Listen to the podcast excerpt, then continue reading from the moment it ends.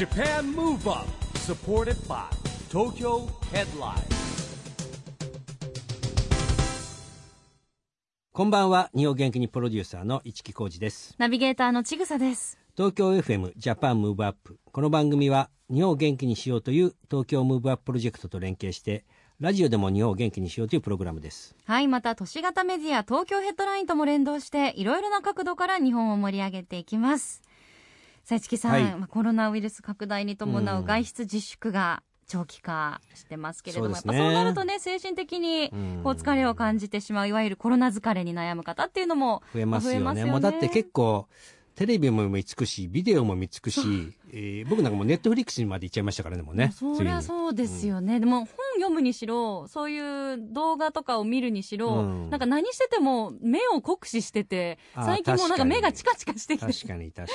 しまってなんかね。にだからねあのーこんな時こそラジオがねそうなんですよ。大事目を使ですから。わ目を休めたい時にはだから耳ジャパンムアップのアーカイブもね聞けますからね。そうなんですよ。本そうあの我々のホームページにね、うん。アーカイブされてるのでぜひこういう時こそ、はい。ラジオをお供にしていただければと思います。したいですね。そしてもちろん番組もね、まあ、ビヨンドコロナをテーマにこれからの日本も考えていきたいと思います、で今夜のゲストもそんなビヨンドコロナのヒントをくれそうな方コピーライターの阿部広太郎さんです、はい、えー阿部さんはですね Beyond 2020 Next Forum のメンバーの一人でもあるんですけども、まあ、2008年に電通に入社してですね入社2年からコピーライターやられてるんですね。で現在は作詞や企画映画のプロデュースなんかもしてますし言葉の力を軸にさまざまな活動をしてるですね言葉を操るスペシャリストなんですけれども今日はですねぜひその阿部さんにいろんな話を聞いてみたいと思います。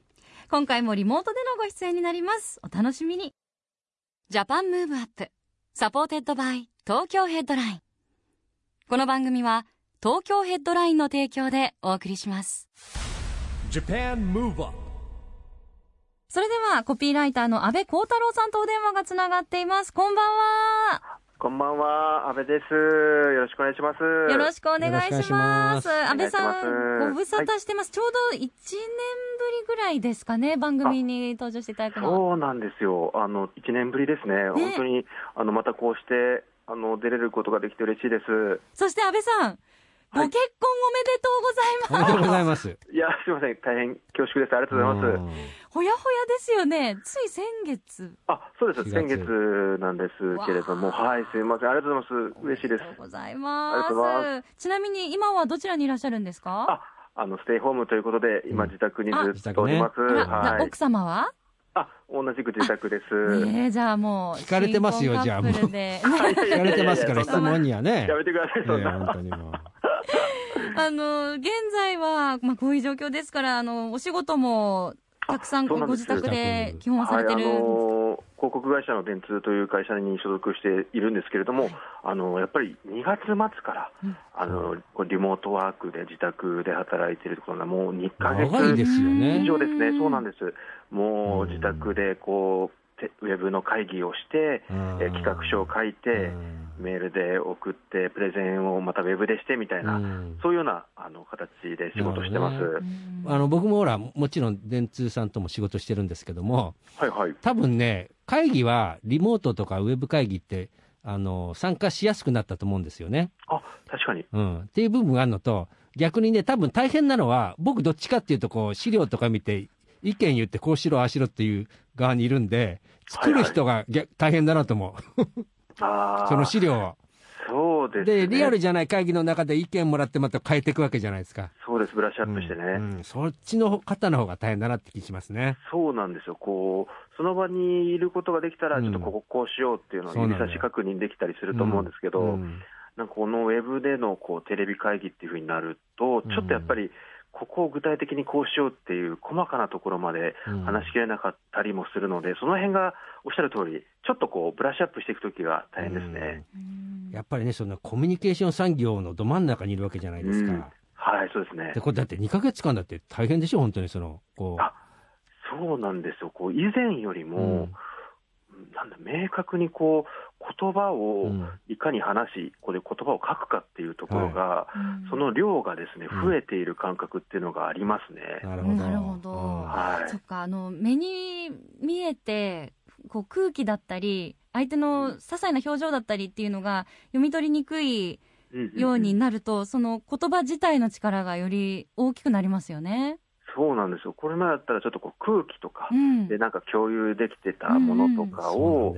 ちょっとね、言葉にして確認をしなくちゃい、いちいち確認しなくちゃいけないことも出てくるので、そこでか声かける一言とか、うん。なんていうふうにメッセージを送ろうかなとうか、うん。すごく心をより配るようになりましたね。ううん。んなんか今よく言葉狩りみたいなね、ワードもよく聞くようになったり、こう、些細な言葉に噛みついて、こう、ギスギスしちゃう状況みたいなのも、ありますありますよ。ね、よく聞きますよね。ありますよね、こう自粛警察みたいな言葉があってね、うん。あの自粛をしてすることができている方もいれば、やっぱりなんかいろんな事情があって、うん。営業をお店開かなくちゃいけないみたいな、うん。あの本当、さまざまな事情がある方がいらっしゃると思うんですけど、自分が正しいとね、思って相手の方をちょっと攻撃とかしてしまうことを SNS で見られたりとかするのが、僕も心を痛めてますね。うん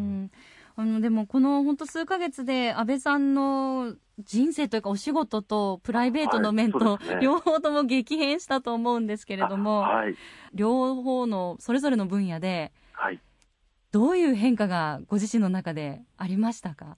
ああ、そうですね。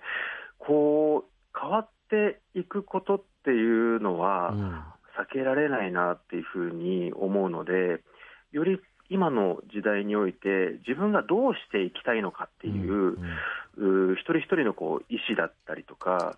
僕で言うとやっぱりこう仕事のこう変化とか、ちょっとこう先延ばしになった、延期になった仕事とかもあるんですけど、今こう、この時代のコロナの時代の中で、自分がどうしていきたいのか、何をしたいのかっていう部分が、よりちょっとこう問われてきているような、一人一人のこう意思がですね、問われてきている時代になってきているなと思うんで、なんかやりたいこととか好きなこととかっていうのを明確により強く持っていきたいなっていうふうに思ってますね。なるほどね。あの、参加してもらってるのは、 Beyond 20の Next Forum でもね、あ,、の、まあ、もちろん、オリンピック・パラリンピック時代から1年伸びちゃったわけですよ。ですよね。ね。で、まあ、このレガシーよってことではあったんだけども、逆に言うとね、やっぱりこのジャパンブームアップってこの番組もそうなんですけども、いかにこのね、え僕はビヨンドコロナっていうね、あの、あこれもはい。安倍さんの発想にね、ちょっとね、えヒントいただいてなってますけども、ビヨンドコロナをいかにしていくかっていうことを、よりね、みんなとこう考えていきたいなと思ってるわけなんですけども、はいはい。だから確かに、その、なんて言うんだろう、今、企業のあり方とかも終身雇用でもなくなってきた中とか、こうこういうグローバルな問題でですね、世の中が変わっていくと、今言ったとこあれですよね、本当に自分は、じゃあ何をしたいのか、何を目指すのかっていうも。のを持ってないと、自分がわ分かんなくなっちゃう時代なのかなっていう思います、気がしますす。よね。うん思いますね。安倍さん、プライベートの方でも、ご結婚はもう前前から予定されてたんですか？それとも、そうなんですよ。あの、うん今このコロナうん本みたいなね、そういう言葉も生まれてはいるんですけど、そういうことは関係なく、うんちょうどこの4月の時期っていうのを考えていたので、うんそうなんです。あの、たまたま重なってはいたって感じですね。なるほど。ううんん予定通り何かあの、今、式とかもなかなか上げづらい状況だったり、うんいろんな、ね、そうなんですよ。人がこうね、こう。集まっちゃいけないですからね集まるっていうこととか、うんまあ、大人数でこう集うみたいなことが、うん今でいうと密になってしまうので、はいそれとかもこう世の中の状況とうまくこう合わせながらうん。考えていくしかないなっていうふうに思ってますね。そうですようね。うん。ん、でもこうどう、どう思います？その、 Beyond コロナの阿部さんが考える結婚式。あうん。あ、いやね、今、なんかオンラインのそうそうそうあるんですよね。オンライン結婚式ちょっと寂しくないですか？でも、ちょっと。 Zoomの結婚式があるとか、ね、今。そうそうそう、ちぐささんがおっしゃる通り、うん。海外でしたかね、ちょっとその、ズームでみんなが見守る中で、うんこう誓いの言葉を言って、で全国どこに行ってもそれを見見守りながらですね、うん。それを式を挙げるっていうような事例もあったりとかうん。していて、なんかそのそういうやり方もあるし、なんかやっぱり今、一番こう、なんでしょうね、影響を受けているのが、アーティストの方とかがうん。ライブをなかなかね、うん。できなくなったりとかするっていうところにもつながると思うんですけど、一つのなんかこう、感動を共有する仕方みたいなものも、うん。これからまた発明されていきそうな気はしてますうね。ん。そうですよね。なんか本当にこういう時だからこそ見える新しいことってたくさんありそうですよね。はい、思います、そういうふうに。さあそれではここでぜひ、えー新婚の安倍さんから 日本を元気にする一曲幸せのお裾分けをいただければなと思うんですが、まああの、どんな曲調でも結構なんですが何かリクエストいただけますか、リクエストをぜひさせていただきたいのがですね、あのシンガーソングライターのですね向井太一さんのこう君へという曲をおぜひお願いしたいと思います。ありがとうございます。それでは、はえー安倍さんの日本を元気にする一曲向井太一君へ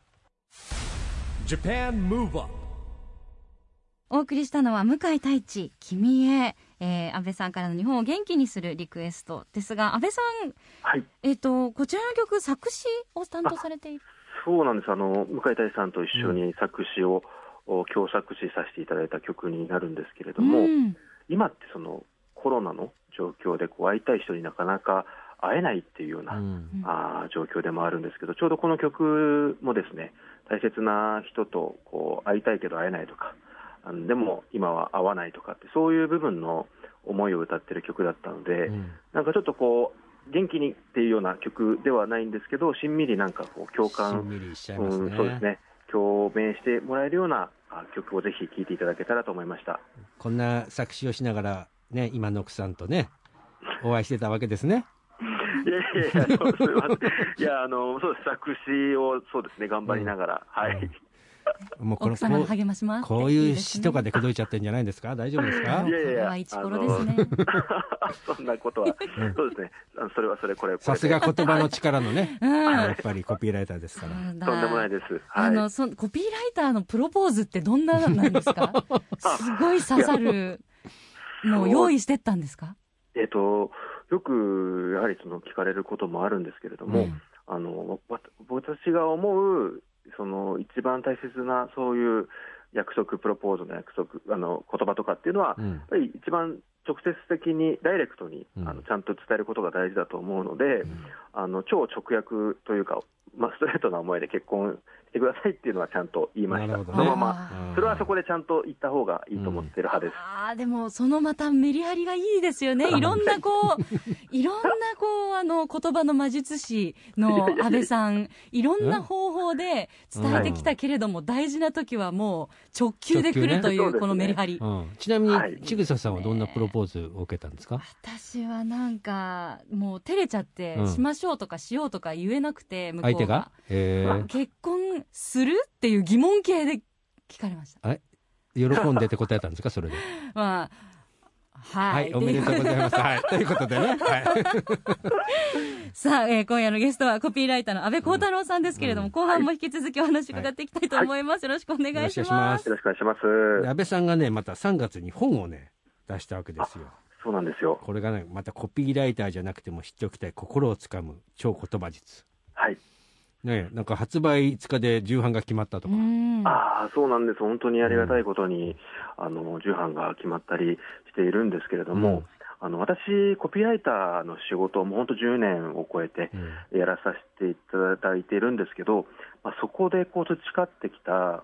なんでしょうね、言葉を選ぶことによって、うん。えーそのお対象の輝き方が変わったりとか、うん。あー自分自身も言葉を選ぶことによって生き方をこう選んでいくことができるなっていう実感があるんですけど、うん。それをこう広告業界のそのコピーライターだけの考え方でとどめておくんじゃなくて、一人でも多くの方と、うん。その皆さん言葉を扱っているんで、うん。言葉っていうものともっと親しくなったりとか仲良くなったりとか近づいていくためにも言葉術っていうのを一冊に書き上げて、うん。えー3月にですね出版させていただきました。うん。やっぱりあの心をつかむっ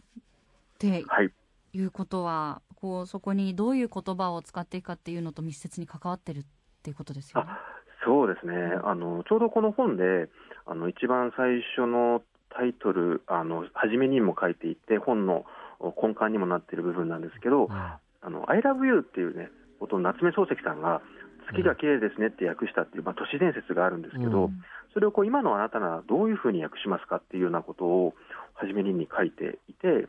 そのようにこう、I love you って直訳すると、我、君を愛すと、私はあのあなたを愛してますなんですけど、それをこういかに違う言い方で、えー伝えるかっていう、愛っていう言葉を使わずに、愛っていうのを伝えるっていうこと、それをちょっとやっぱりダイレクトに伝う伝えるんじゃなくて、とちょっとこう、なんでしょうね、こううんカーブさせたりとか、こう遠曲的に伝えたりとか、あ心をちょっとこうそっと触れるように伝えるっていうこととかを考えていく、つまりその心をつかむっていうのは、僕の中では、愛っていう言葉を使わずに、愛っていう言葉を伝わるためにはどうすればいいかって考えるのが、心をつかむってことなのかなと思ってます、まあ、自分の言葉に置き換えられるってことですよね。まさしくそうですね。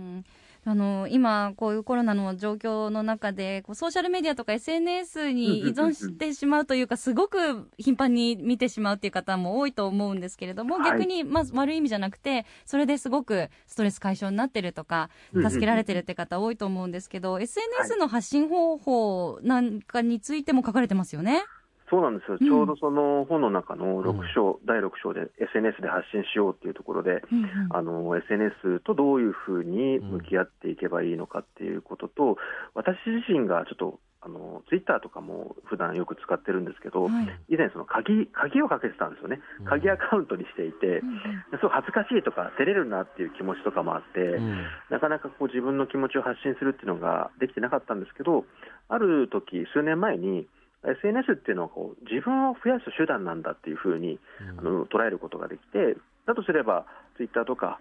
インスタグラムとか、フェイスブックとかに、なんかこう、今、私はこのラジオでお話しさせていただいてるんですけど、その間にも、なんか自分の分身みたいな形で、ツイッターにいる自分もいれば、インスタグラムにいる自分もいると、そういう自分をそこに残しておきたい、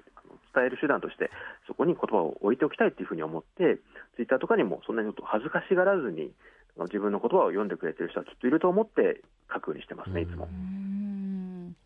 勉強になります、ね、でもツイッターってやっぱり言葉短くしなきゃいけないからコピーライター的なとこありますよね。なんか、なんかこう、はい、なんか最初僕はまあツイッター慣れてないんですけどね、な長らくやってるんだけども、うん、あのこうこうなんか書き込んでてフェイスブックとかと違うからちょっと文字がはい入らなくなっちゃったみたいなとこあるじゃないですか。はいはいありますね。だから簡潔になんか話し言葉でいいのかなって言って話し言葉だけやっててもいけないしみたいなね。うんうんうんうん、ねというちょっと悩みはあります。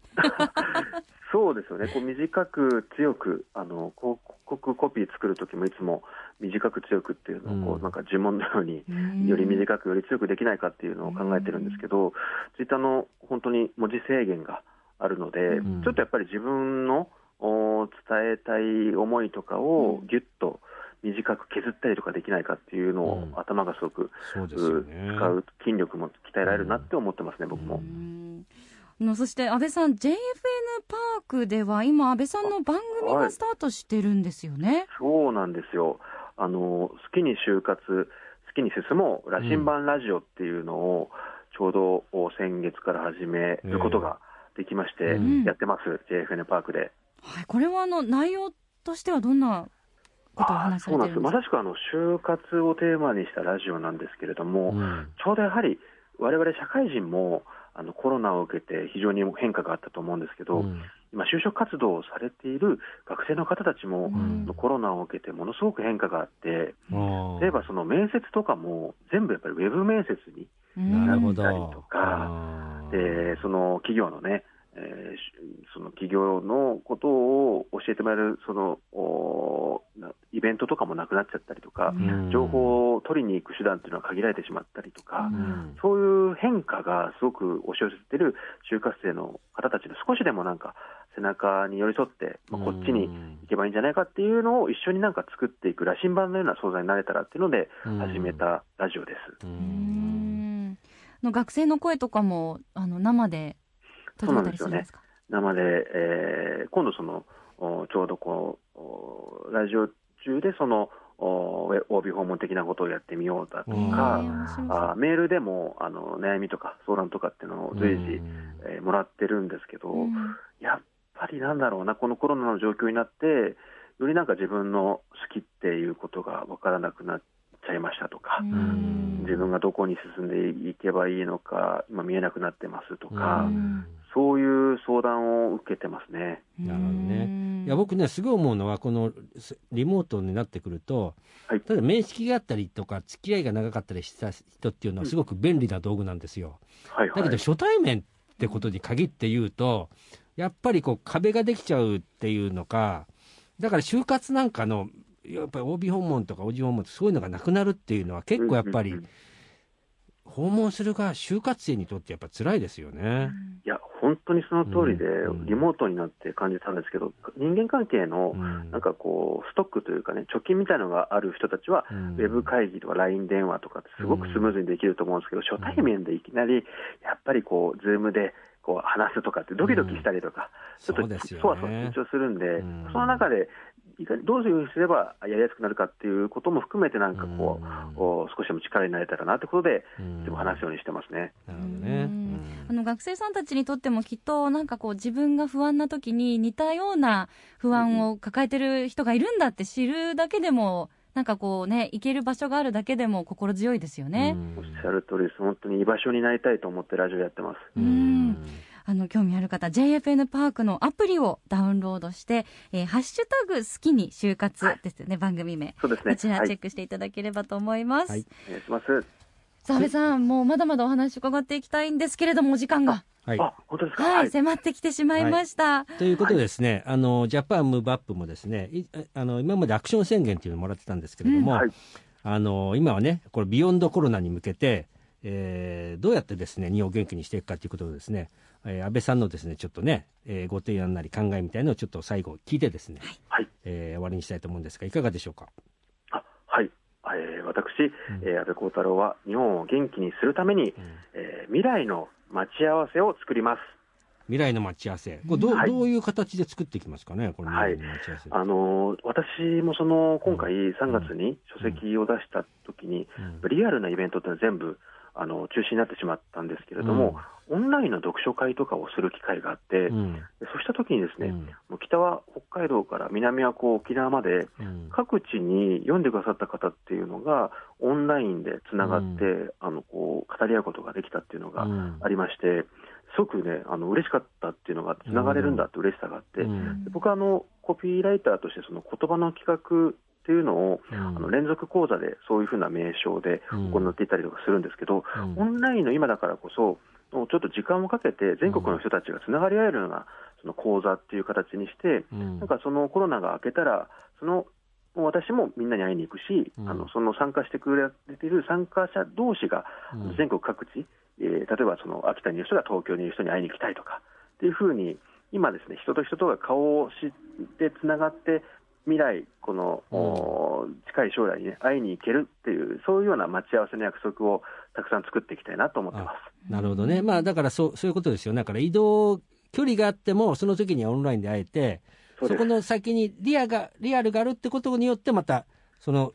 つながりが深まっていくってことですよね。まさしく、うんなるほどジャンプで言えば、今、しゃがむ時間だなと思うんで、うんそのしゃがむ時間をうん人と人とがこう顔でつながって、うん思いでつながって、うん心でつながって、その次に会いに行くっていうふうになれるようにしようと思ってます。なるほどね。はい。素敵ありがとうございました。あの、安倍さん、あの、奥様もこれからも体を大事になさって元気でいらしてくださいね。はい、ありがとうございます。新婚生活も楽しんでください。はい、ありがとうございます。と、せ先輩のちぐさがい言っておりますやいやいやいや今日本当にお忙しい中どうもありがとうございました。ありがとうございました。今夜のゲストは安倍幸太郎さんでした。ありがとうございました。はい、ありがとうございました。Japan Move Up, ここで毎月第2月曜日発行のエンタメフリーペーパー、東京ヘッドラインからのお知らせです。東京ヘッドラインのウェブサイトでは、ウェブサイト限定のオリジナル記事が大幅に増加しています。最近の人気記事は、バレエ鑑賞でステイホーム、新国立劇場が巣ごもりシアター。ジェネレーションズ小森隼人の小森の小言第49弾、名もなき空想の島でただ一人。テリー伊藤の唐揚げ店オープン。いつかは商売をしたいと思ってた。 GENERATIONS 関口メンディーのメンディーのコラムンディ第5回。もっとチェッカーズ。などがよく読まれていました。その他にもたくさんの記事が毎日更新されていますので、ぜひ東京ヘッドラインウェブをチェックしてくださいね。Japan Move Up 今日はコピーライターの安倍幸太郎さんに電話で出演いただきましたが、まあね、いろんな言葉のことがね、いろいろこう勉強になったりとかですね、まあ、安倍さん自身もね、えー4月に結婚されたということでですね、えーこれからいろんな活躍が期待できるところでございますが、はい。ちぐささんはいかがだったでしょうか？いやーあのー本当に今、SNS だったり、メールのやり取りだったり、お仕事でもプライベートでも言葉って、よりなんかこう活字って見る機会が増えたような気がするんですよね。うん、なんでそういう時に言葉の力ってより大きくなりますし、自分もちょっと意識して気をつけようって思いましたね。そうなんだよね。同じこと、難しいですよね。感情と言葉のコントロールってあって。うん、あの、私たち世代、うん、私たち世代ってちょっと市木さんと一緒の世代に自分を今置いたことで自分が今びっくりしてるんですけど。何よ、それ。もうちょっと私の方が若いはずなんですけど、はいはい、なんか絵文字とか結構使うじゃないですか。でも今若い子ってあんま絵文字とか使わない。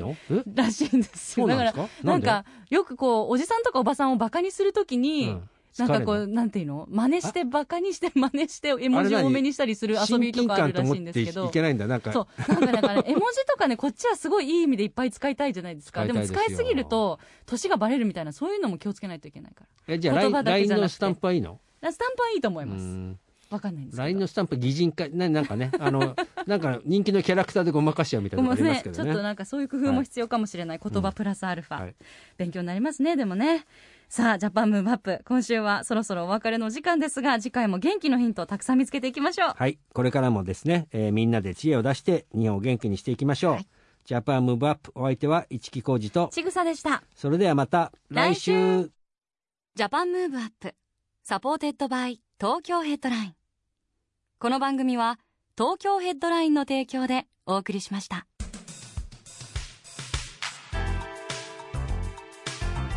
Japan Move